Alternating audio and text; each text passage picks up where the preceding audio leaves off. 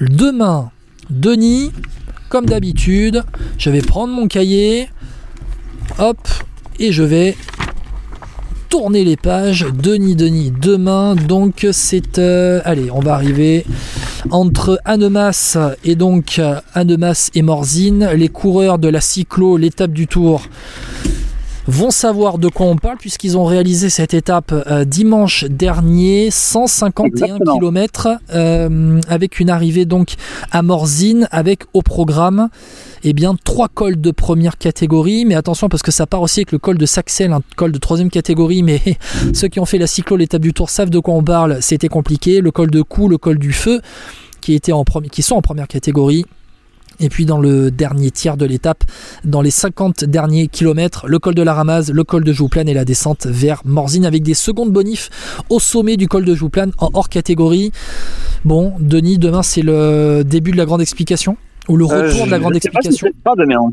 Je sais pas si ce sera demain. Euh, Est-ce que ça va contrôler? Je sais pas. Est-ce que je pense que demain ce sera pour les échapper sur une configuration comme ça. Euh, Peut-être parce qu'il y a les secondes bonifs au sommet de Jouplane ben, même avec les secondes bonifs, j'ai du mal à voir euh, Jumbo et UAE être capables de contrôler. euh, le, le profil est vraiment très très compliqué sur les euh, 70 premiers kilomètres parce qu'il y a aussi le sprint intermédiaire qui finalement est un col comme aujourd'hui, euh, le col de Jambaz. Donc le, euh, sprint, le sprint intermédiaire, il s'appelle col de Jambaz, à 1000, à 1000 Voilà, mètres et d'altitude. 6,5 km à 3,8%, c'est un sprint intermédiaire. Donc euh, je pense que ça va être très très compliqué à contrôler au début et ça va être aussi compliqué à contrôler que les, les étapes qu'on a eues mardi et jeudi. Donc il va forcément y avoir une échappée qui va partir et si euh, Ineos, euh, Jumbo et UAE pardon, euh, même Ineos pourrait s'y mettre aussi, hein, mais si Jumbo et UAE commencent à contrôler il risque de manquer de main d'œuvre assez rapidement. Et je pense qu'une fois que l'échappée sera partie, ça risque d'être compliqué de contrôler jusqu'au bout.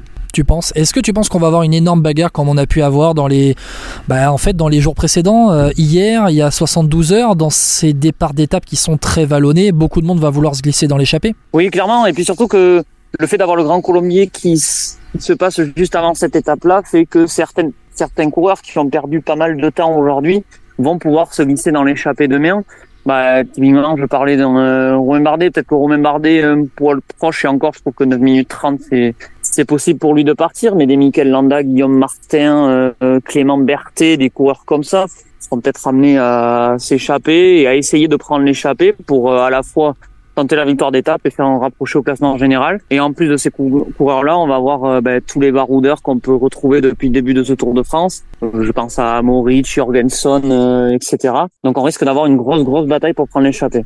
Avec une arrivée en descente aussi après euh, le col de, de Jouplane, euh, dont le sommet sera à, à, à, à, à 10 km, allez, 12-11 km de l'arrivée.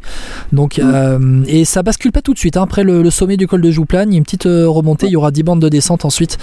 Ton pronostic, Denis, alors dis-moi ton pronostic pour cette 14e étape du Tour de France entre Annemasse et Morzine, les portes du soleil. Alors mon pronostic, euh, moi je pense que Michael Woods va retenter de partir dans l'échappée avec tous les coureurs que j'ai pu citer précédemment et il va essayer de jouer le classement du meilleur grimpeur et s'il se retrouve dans Jouplane avec euh, des échappées avec lui, il sera capable sans doute de faire euh, le travail dans Jouplane pour essayer de s'imposer à Morville. Donc pour moi mon pronostic sera Michael Woods. Bon, moi déjà je vais pas dire Pierre Latour puisque l'arrivée sera en descente hein, et je dis ça sur la sur le ton de la blague mais en même temps j'ai une grosse pensée pour Pierre Latour qui s'est fait décramponner dans une descente qui était largement euh, à sa convenance aujourd'hui ça fait mal au cœur de le voir comme ça parce que c'est un un coureur talentueux énorme euh, il a une énorme caisse euh, c'est un très bon rouleur très bon grimpeur il a fait deuxième au Puy de Dôme et, et de voir qu'il peut pas être capable en fait de jouer une victoire aujourd'hui ça aurait été ça aurait pu être pour lui franchement et bon bref ça, ça fait mal au cœur de le voir comme ça Mais je, je te rejoins par exemple sur un autre coureur français que j'ai cité, Guillaume Martin.